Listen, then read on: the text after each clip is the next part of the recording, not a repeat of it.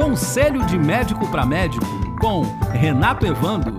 Participe através do e-mail podcast@ujuriapericia.com.br. Olá, Renato, tudo bem? Olá, Alfredo, tudo bem? Saudações aos nossos ouvintes. Renato, vamos lá. A pergunta é sobre segredo médico, tá? Trabalho numa clínica da família, estou com um paciente HIV positivo que acompanho há cerca de dois anos.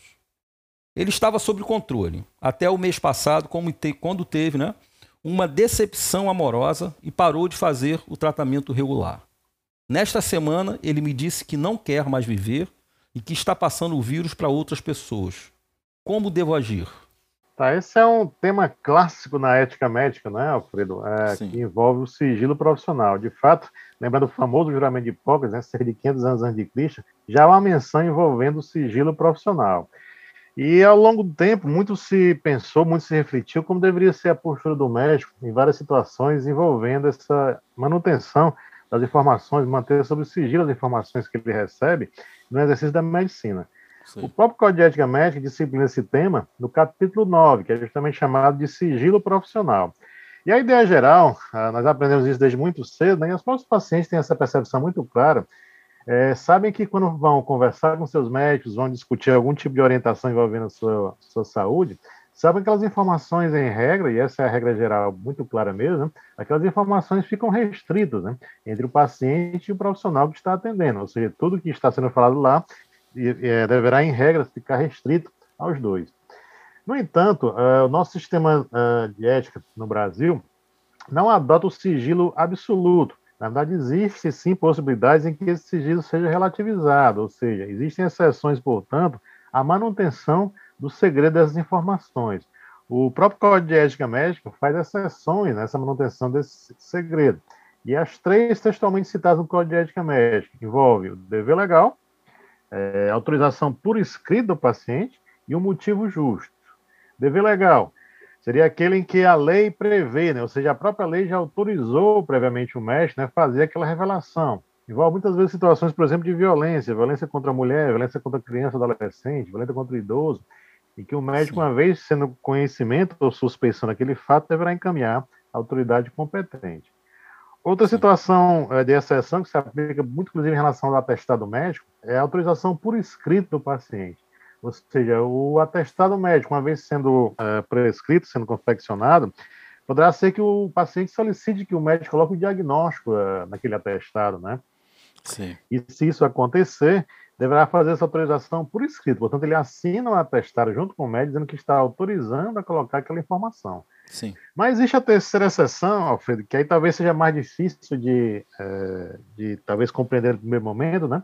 Mas é justamente aqui vai se aplicar essa situação que nós estamos aqui é, conversando. É justamente o motivo justo, né? Ou seja, qual seria um motivo que justificasse, né? E poderia sim autorizar o médico a sair do sigilo profissional e divulgar aquela informação.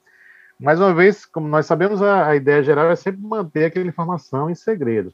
No entanto, essa informação em segredo envolve naturalmente o interesse do indivíduo, do paciente, do particular, né, daquela pessoa que está sendo assistida.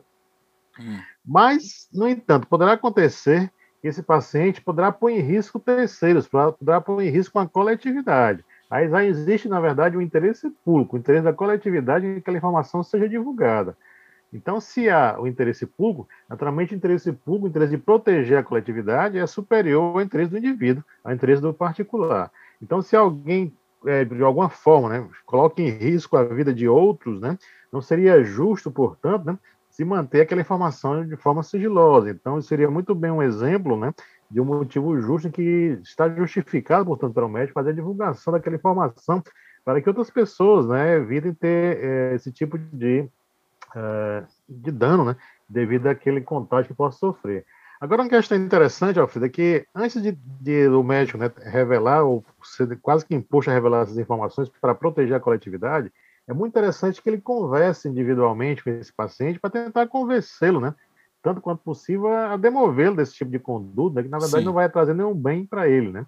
Então, é, seria sempre o ideal conversar para evitar que isso aconteça. Mas, digamos que a pessoa de fato esteja né, irredutível nessa, nessa conduta, Ah, então, de fato, como eu falei, há um interesse maior e aí deverá sim ser divulgado para evitar esse dano à coletividade. Né?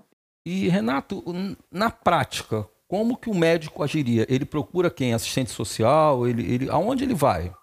Como é que funciona sim, isso? É tá, independente do serviço onde ele estiver, poderá hum. ser, por exemplo, um serviço, sim, um serviço social, então um serviço de enfermagem mesmo, Existem alguns lugares de maior complexidade que tem até comitês né, que tratam diretamente sobre isso. Né? Sim. De fato, ele deverá ter alguém carregado no serviço ele está trabalhando, seja público ou privado, que deve receber aquela informação e, a partir daí, dar devido encaminhamento.